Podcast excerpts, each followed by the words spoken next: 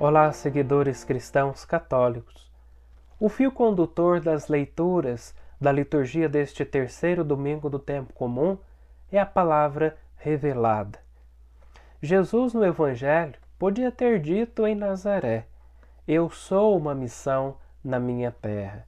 Para isso vim a este mundo e estou na minha terra, marcado a fogo pelo Espírito Santo, que me ungiu para esta missão de iluminar, abençoar, vivificar, levantar, curar, libertar.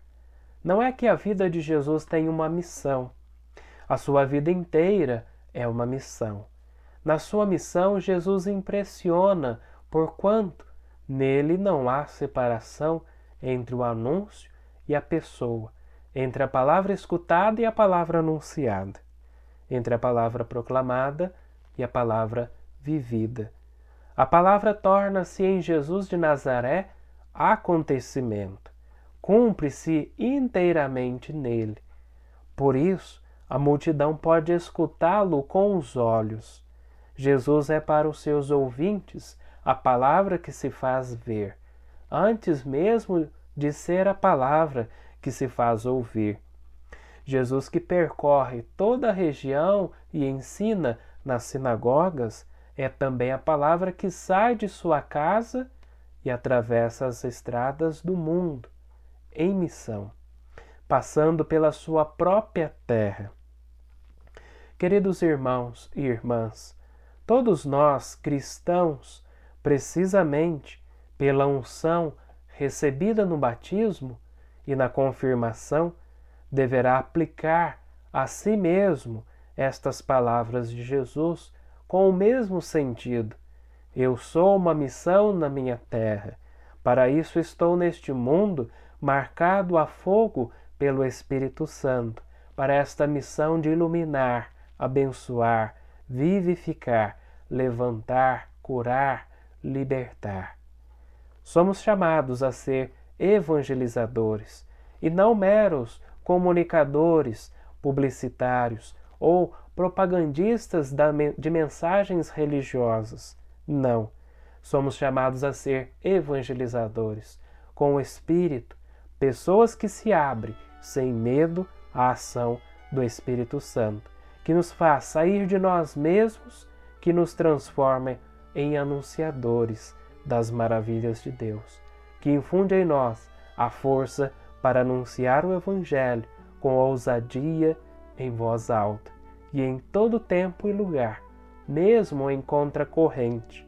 Enfim, evangelizadores que anunciam a boa nova, não só com palavras, mas, sobretudo, com uma vida transfigurada pela presença de Deus. Antes de que dizemos aos outros, esteja o que eles podem ler, ver, ouvir, cheirar e tocar em nós. A alegria da nossa fé, o Espírito de Jesus vivo e ativo em nós. Quantas vezes vemos a missão como uma obrigação pesada, uma tarefa. Ora, a missão não é uma parte da minha vida ou um ornamento que posso pôr de lado. Não é um apêndice ou um momento entre tantos outros da minha vida.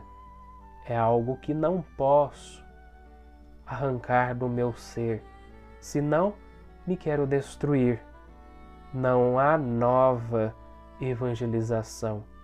Se não houver este novo ardor, se o nosso coração não, ar, não arder naquela paixão com que o apóstolo Paulo exclamava: Ai de mim se não evangelizar podemos realizar muitas iniciativas, lançar muitas propostas, sair para a rua, mas se cada um na sua casa, no seu lugar, no seu emprego, nos lugares comuns da nossa vida, não deixar arder esta chama de fé que se apega, não conseguiremos praticamente nada. E tudo se apagará no final da festa. Nenhuma nova técnica ou método serão suficientes para relançar entre as nossas gentes uma missão mais ardorosa, alegre e ousada, feita de vida contagiante, se não arder os nossos corações no fogo do Espírito.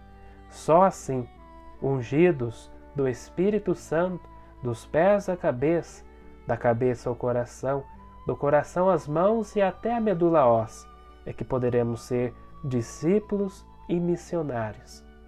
Em suma, uma evangelização com o Espírito é uma evangelização com o Espírito Santo. Invoquemo-lo para que nos cure do medo paralisante e da acomodação. Que o Espírito Santo nos ilumine, nos guie, nos dirija e nos impulsione para onde Ele quer. E quer mesmo que comecemos pela nossa terra. Deus abençoe e que o venerável Carlo Acuti nos abençoe e até a próxima liturgia.